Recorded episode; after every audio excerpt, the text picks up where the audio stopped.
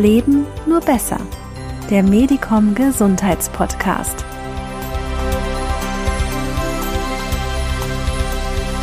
Herzlich willkommen im Medicom Gesundheitspodcast. Und ja, es gibt eigentlich keine bessere Frage, um diese Episode zu eröffnen, als einfach, na, gut geschlafen?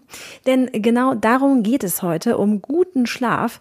Niemand Geringeres als Dr. Michael Feld steht meiner Kollegin dazu Rede und Antwort. Denn eines steht fest, Schlaf ist essentiell für alles und gleichzeitig ist er einer der größten Herausforderungen für viele. Ne? Ob Durchschlafstörungen, Einschlafprobleme, zu wenig Schlaf. Wenn es ums Schlafen geht, dann sieht es in Deutschland Deutschland weniger gesund aus. Nur 10 Prozent beschreiben einer Umfrage auf Statista zufolge den eigenen Schlaf als sehr gut, der Rest, also 90 Prozent, aber eher als mittelmäßig bis schlecht. Fragt man sich natürlich, was ist da los und vor allem, was sollten wir übers Schlafen wissen? Antworten auf diese und weitere Fragen gibt's jetzt im Medicom Gesundheitspodcast mit Dr. Feld.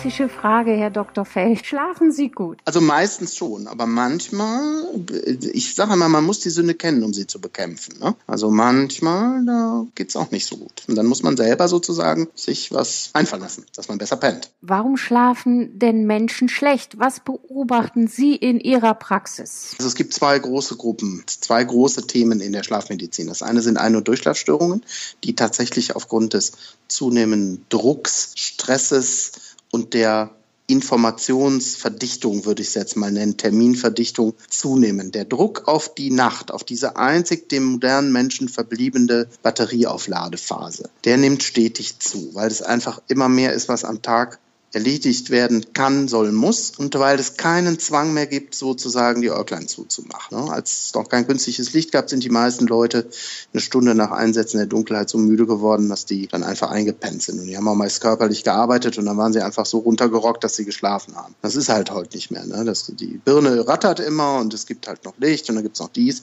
Und dadurch wird dieses Runterfahren für viele schwierig. Und wir sitzen zu viel, ja? Sitzen zu viel, bewegen uns nicht äh, genug und äh, wenn sie sich sich überlegen, wie viel Prozent der äh, Arbeitsplätze heute reine PC-Arbeitsplätze sind. Es ist nicht nur, dass man sich nicht bewegt, sondern die ganzen Infos gehen nur noch ins Großhirn. Also, äh, also sowohl der Körper als auch das vegetative Nervensystem hat überhaupt keine Aufgabe mehr. Und dann hat es nur noch der Kopf und das geht alles über die Augen und flackert. Und dann ist, sind so viele Bits und Bytes den Tag über in das arme Gehirn reingeprasselt, dass diese arme Rübe kaum noch dazu kommt, das zu verarbeiten. Also Sie würden im Grunde auch sagen, der Lebensstil beeinträchtigt unseren Schlafstil beziehungsweise die Schlafqualität. Ja, in hohem Maße, muss man sagen. Ne? Hinzu kommt aber noch eine zweite große Sache und das ist nicht zu unterschätzen. Hier ist insbesondere das Schnarchen zu nennen. Die Schnarcherei, das nachts nicht so richtig entspannt atmen können, ist ein riesiges Thema, ist ein riesen Thema, was eigentlich von lange ein Kavaliersdelikt behandelt wurde, was aber, wenn wir uns das angucken, den Schlaf in den meisten Fällen nachhaltig in seiner Qualität stört. Die Leute sind müde, werden nachts wach, wissen nicht warum, kriegen mehr Infekte, mehr Allergien, werden dicker. Also in 40 Prozent der Fälle, ähm, wenn man die Atmung wiederherstellt, also das Schnarchen wegmacht, wird der Schlaf bei den Leuten viel besser. Wenn man einen Partner hat, dann ist das ja kein Problem, der kriegt das ja, mit. Der merkt das, ja. Und jetzt passiert Folgendes. Das Problem ist, Frauenschlaf ist genetisch leichter störbar als Männerschlaf. Das heißt, Frauen sind durch Geräusche viel schneller in ihrem Schlaf störbar als Männer. Männer schnarchen aber häufiger. Zumindest ähm, ab 40 sind es deutlich mehr Männer und die Frauen kommen nach den Wechseljahren erst. Und jetzt haben sie sozusagen beides in einem. Er schnarcht, merkt es aber nicht so ein bisschen müde morgens, geht nicht mehr mit zum Kegeln, weil er im Eimer ist, aber irgendwie denkt er, ist alles in Ordnung. Und sie wird aber ständig nachts wach und weiß nicht warum, fühlt sich auch genervt. Sie ist auch ein riesen Partnerthema letztlich. Kehren wir mal zurück, auch auf Ihr Buch. Es gibt zum Beispiel einer der großen Schlafforscher, William C. Dement, der sagte, 90 Prozent von guter Gesundheit gehen auf das Konto eines erholsamen Schlafes. In Ihrem Buch schreiben Sie auch, Schlafen für Aufgeweckte, dass Schlafen einer Akkufunktion gleicht. Wir laden unser Energiedepot auf. Was passiert denn überhaupt im Schlaf? Und was tut Schlaf für unsere Gesundheit? Der Körper braucht Ruhe, aber das Gehirn braucht Schlaf. Also dieses komplett das Bewusstsein verlieren, dass die Augen zugehen, dass die Sinnesorgane offline gehen. Das hat was mit dem Gehirn zu tun. Also die Muskulatur käme auch mit Ruhe aus, mit Liegen. Die ist da verzeihlicher, aber gerade das arme Gehirn braucht wirklich das, was wir Schlafen nennen, nämlich ein, ein Runterfahren des Bewusstseins, ein Offline-Gehen, damit das Ganze, was am Tag da reingegangen ist, verkabelt werden kann. Und im Schlaf passieren halt etliche spannende Reparatur-, Regenerations- und Erfrischungsprozesse. Also ein Beispiel ist zum Beispiel, dass es tatsächlich nachts eine Art Gehirnwaschmaschine gibt. Man muss sich vorstellen, dass die Stoffwechselprodukte, die über die ganze ähm, Nervenaktivität anfallen, die können im Gehirn nicht so gut abtransportiert werden wie zum Beispiel in der Wade. In der Wade laufen sie rum und die Muskulatur pumpt das Zellgewebswasser weg durch die Bewegung. Im Gehirn ist aber eine Knochenkapsel drumherum. Da gibt es keinen Muskel, der das Gehirnwasser wegpumpt. Und dann hat die Natur Folgendes gemacht, dass nur im Schlaf, und das passiert nur im Schlaf, dass die Zellen an- und abschwellen und wirklich das Gehirnwasser wegpumpen. Das ist eine richtige Reinigungsfunktion. Und wenn Sie über Jahrzehnte schlecht schlafen, dann gibt es richtige Hirnvermüllungskrankheiten. Man nimmt auch an, dass ein Teil der Alzheimer-Demenzen, da werden ja so Eiweißstoffe abgelagert, damit zu tun haben, dass die Nacht die Hirnwaschmaschine nicht richtig funktioniert. Also gut schlafen ist gut, eine gute Detox-Kur, ja? absolut, absolut. Das ist Brain Detox. Schlafen ist Brain Detox. Und zum Beispiel Magen-Darm-Trakt, Herz-Kreislauf-System. Diese ganzen Systeme, die am Tag unheimlich unter Belastung sind, die müssen nachts repariert werden. Weil nachts, wenn der Körper schläft und Ruhe hat, können die Reparaturtrupps raus und können nach dem Rechten sehen, können den Müll wegbringen. Was sind denn die häufigsten Schlafbeschwerden, wenn man das so ähm, beschreiben könnte? Ist es das Einschlafen? Ist es das Durchschlafen? Ist es das Alter? Kann man das so allgemein beschreiben? Wenn man jetzt äh, rausgeht auf die Straße und fragt die Leute so, was ist mit deinem Schlaf, dann ist ungefähr jeder Dritte, der sagt, no, ist nicht so toll. Also 30 Prozent berichten zumindest mal, dass der Schlaf nicht toll ist. Ein Drittel war, hat schon immer super geschlafen, äh, ein Drittel ist mal so, mal so und ein Drittel war schon immer irgendwie nicht so toll. Davon sind 10 Prozent richtig knallharte Insomniker. Also 10 Prozent der Bevölkerung hat eine richtig handfeste Schlafstörung. Und davon wiederum sind etwas mehr Durchschlafgestörte als Einschlafgestört. Hat denn jeder kann man das so sagen, über einen Kamm scheren? Jeder hat seinen eigenen Schlafrhythmus. Das heißt, der eine ist mit fünf Stunden, kommt er aus und der andere, der braucht mindestens sieben Stunden Schlaf? Ja und nein. Es ist schon so, dass jeder ein bisschen individuellen Rhythmus hat. Aber 70 bis 80 Prozent der Menschen brauchen eigentlich mindestens mal sieben Stunden. Es gibt nur ein paar Prozent der Leute, die mit vier bis fünf Stunden, sagen wir mal, wirklich langfristig gesund und fit sind. Und es gibt äh, auch so um die zehn Prozent, die neun bis zehn Stunden brauchen, damit sie überhaupt aus den Augen gucken können. Das sind wenige Prozent. Die meisten Menschen sind so auf, sind so sieben bis acht Stunden getaktet und die meisten sind leichte Frühtypen, also so von diesen Chronotypen Eule und Lerche sind die meisten halt so, dass sie doch eher so, was weiß ich, sieben bis halb acht aufstehen und dann so elf bis halb zwölf ins Bett gehen. Und diese Nachttypen sind etwas weniger, so dass man sagen kann, es ist zwar individuell, aber generell sind die meisten doch nach einem ähnlichen Rhythmus getaktet. Was empfehlen Sie generell Menschen mit Schlafproblemen? Gibt es da sowas wie die fünf Top-Tipps, irgendwelche Rituale, kein Kaffee nach 15 Uhr? Es gibt so ein paar harte Regeln, ja, an die man so denken müsste. Das eine ist, äh, dass man sozusagen ähm, guckt, dass das Schlafzimmer halbwegs schlafförderlich ist. Also, dass es dunkel genug ist, ruhig genug und kühl genug. Recht basale Sachen, die aber oft einfach nicht beachtet werden. Ja? Das, also die Rollos müssen runter, du darfst nachts nicht so viel helles Licht machen, weil das die Melatoninausschüttung stört. Es sollte leise sein und es sollte vor allen Dingen kühl sein, weil der Körper nur schlafen kann und auch nur einschlafen kann, wenn der Körper runterkühlen kann. Wenn es zu warm ist, also die Bettdecke zu dick, das Zimmer nicht gut durchlüftet, dann kann der Körper häufig nicht schlafen. Es ist zu warm. Und wenn man dann noch überhitzt ist durch Stress oder so, dann kann man nicht pennen. So, des Weiteren ist es wichtig, wenn es geht, möglichst viel an der frischen Luft, möglichst viel draußen, möglichst viel Bewegung, damit man rechtschaffen müde wird. Ja? Kaffee bei den Leuten, die auf Koffein sensibel reagieren, nach 15 Uhr nichts mehr, weil dieses Koffein eine Halbwertzeit von äh, drei bis fünf Stunden hat. Das heißt, wenn Sie um 15 Uhr drei Tassen Kaffee trinken und haben Sie Pech, dann haben Sie abends um 20 Uhr noch die Hälfte im Blut. Es gibt viele Leute, denen macht das nichts. Ja, die können auch abends noch Espresso trinken, bis der Arzt kommt, die pennen trotzdem. Es gibt aber auch eben einige, die sind koffeinsensibel und die müssen mehr darauf achten. Okay, das waren jetzt drei wichtige Tipps. Gibt es denn auch Unterschiede, wenn ich zum Beispiel sage, Einschlafen kann ich nicht gut. Gibt es da Unterschiede an Tipps, die Sie sagen würden, dass Sie äh, das und das empfehlen? Oder ich wache in der Nacht auf. Was kann man da empfehlen? Also ähm, es gibt immer, es gibt sozusagen zwei Möglichkeiten. Man kann es jetzt sozusagen nicht medikamentös probieren mit Entspannungsverfahren, dass man irgendwie aufsteht, dass man nochmal was rausschreibt, was einem am Kopf geht. Oder man, und das ist jetzt nicht, weil Sie das Interview führen, sondern es ist tatsächlich so, dass wir dann empfehlen, zunächst mal bis zu vier Wochen erstmal mit einer Selbstmedikation zu probieren. Machen wir doch Ernährung. Wie kann ich denn mit meiner Ernährung gezielt meine Schlafqualität positiv beeinflussen? Ein Beispiel, Studien belegen, dass Alkohol das Einschlafen zwar fördert, aber das Durchschlafen verschlechtert. Was soll ich essen, was nicht? Naja, Alkohol ist halt, sagen wir mal, ähm, führt zu einer verstärkten Muskelerschlaffung und das wiederum kann die Atmung beeinträchtigen und es macht den Schlaf nachts flacher.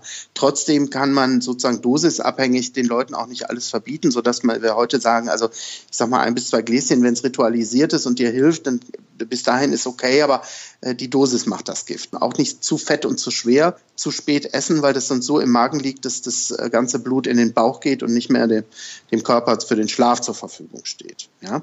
Und was man sonst halt mit der Ernährung machen kann, ist, dass man möglichst tryptophanhaltig ist, weil Tryptophan eben so eine Vorstufe vom Schlafhormon ist. Wo ist Tryptophan drin? Nüsse, Soja, Banane, bisschen in der Milch. Das sind das, das ist so eine Aminosäure, die sozusagen in manchen äh, Nahrungsmitteln gehäuft vorkommt. Und ähm, man kann es jetzt als Supplement nehmen, also als Nahrungsergänzungsmittel, oder man kann eben sich ähm, Rezepte runterladen, wo eben vermehrt Tryptophan in der Nahrung ist. Kommen wir zu den Einschlafhilfen. Was gibt es da? Tees, Nahrungsergänzungsmittel, genau. Antidepressiva? Also wenn man kann so grob unterscheiden zwischen äh, nicht verschreibungspflichtig, also freiverkäuflich und äh, verschreibungspflichtig. Und wir sagen so, bis zu maximal vier Wochen kann man es auch selber probieren. Man sollte dann was äh, ähm, was nicht verschreibungspflichtiges nehmen. Und da sind die pflanzlichen eigentlich vorne.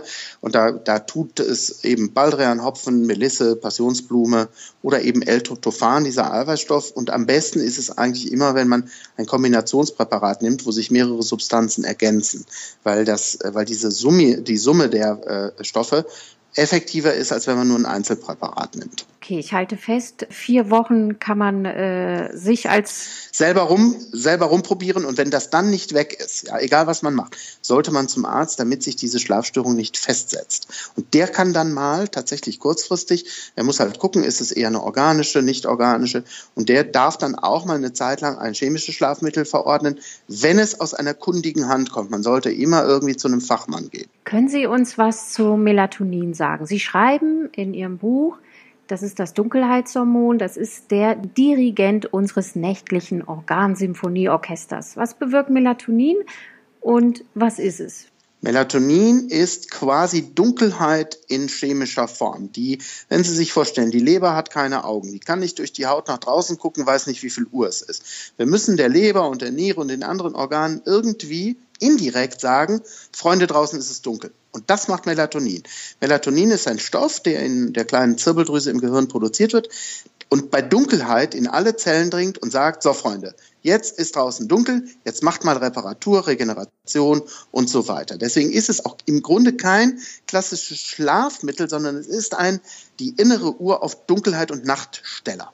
Was bringt denn, wenn ich, wenn ein Patient zu Ihnen in die Praxis kommt und sagt, ich habe was gehört von Melatonin, bringt eine zusätzliche Einnahme von Melatonin etwas, wenn jemand Einschlaf- oder Durchschlafschwierigkeiten hat, Störungen? Ja, man kann das immer probieren und in vielen Fällen, muss man sagen, hat es eine positive Wirkung. Es ist gerade zum Beispiel bei Frauen in und um die Wechseljahre relativ wirksam, muss man sagen und bei Leuten, wo der Schlafrhythmus immer unterschiedlich ist. Also die zum Beispiel Schichtdienst machen oder die mal so, mal so ins Bett gehen, mal so und so aufstehen, wo also so starke Schwankungen in der Schlafrhythmik sind. Die reagieren oft ganz gut auf Melatonin, wohingegen Leute, die jetzt sehr heftig und sehr lange schon über viele Jahre sehr intensive Schlafstörungen haben, dann häufig ist das Melatonin für die dann zu schwach. Aber man kann es First Line immer eigentlich gefahrlos probieren hat. Also wenn jemand das zum Beispiel jetzt zum Einschlafen nimmt, ist es okay. Bei Jetlag auch. Baldrian und Hopfen, warum sind das die klassischen Einschlafhilfen? Wie wirken die denn? Diese pflanzlichen Stoffe wirken auch auf Botenstoffe im Gehirn ein, nicht so stark wie Chemie. Und das, ähm, der Hopfen wirkt auf das GABA-System, also auf so ein ähm, Hirn. Äh, der auch beim Valium angeregt wird und das Baldrian unter anderem auch. Das ist relativ komplex. Die haben eher so multifaktorielle Wirkungen. Ja? Und die, die, deswegen ist die, die, äh, es ist besser, wenn man zumindest mal ein, zwei Substanzen zusammen einnimmt, damit sich die Wirkung verstärkt, weil das manchmal sonst zu schwach ist. Aber die wirken alle letztlich doch über eine Beruhigung des Nervensystems. Warum haben Frauen gefühlt, Studien sagen das auch, eher Schlafprobleme als Männer? Naja, weil Frauenschlaf tatsächlich vom lieben Gott sensibler und störanfälliger gemacht wurde, damit die die Babys hören, wenn nachts was los ist. Einer muss sozusagen auf die Gesundheit der Horde achten und das sind nachts eindeutig die Frauen. Deswegen ist Frauenschlaf alleine aufgrund der hormonellen Schwankungen, denen Frauen unterliegen, hat mehr Störanfälligkeit, hat mehr Störfaktoren. Ja? Und ähm, das merken die Frauen eben auch. Die werden im Schnitt häufiger nachts wach als Männer. Sie haben zu Eingang ähm, auch den Zusammenhang zwischen äh, Stress, Entspannung genannt und gutem Schlaf. Jetzt mal anders gefragt. Kann man von den ersten Kindestagen an durch die Eltern gut schlafen? Kann man das irgendwie den Kindern mitgeben schon von den ersten Tagen an? Oder ist es eine Typenfrage, wie nervös ich bin oder entspannt? Ja, das ist eine gute Frage. Es ist beides. Man muss das mixen. Also es gibt sicherlich, ererben wir genetisch Anfälligkeiten, ja, sowohl für guten als für schlechten Schlaf. Wenn schon die Mama und die Oma und die Tante schlecht geschlafen haben, ist die Wahrscheinlichkeit, dass es mich auch erwischt, viel höher, als sind das alles, als wären das alles gute Schläfer. Trotzdem kann man aus einem schlafempfindlichen Kind auch einen guten Schläfer machen, wenn die Eltern sozusagen, aber das ist wirklich multifaktoriell. Also zum Beispiel Entspannte, wohlwollende Eltern sind eine super Schlafhilfe für ein Kind. Wenn Sie eine nervöse Mama haben, die ständig ängstlich rumtitscht, wird das Kind nicht zur Ruhe kommen, weil es totale Angst hat, loszulassen und sich in diesen Schlaf fallen zu lassen. Ja? Wenn man jetzt, wenn das aber jetzt ein total robustes Kind ist, dem das egal ist, dann kann es auch eine nervöse Mutter haben. Wenn es aber ein sensibles Kind ist, dann, wenn die Faktoren sich addieren, dann kriegen sie Probleme.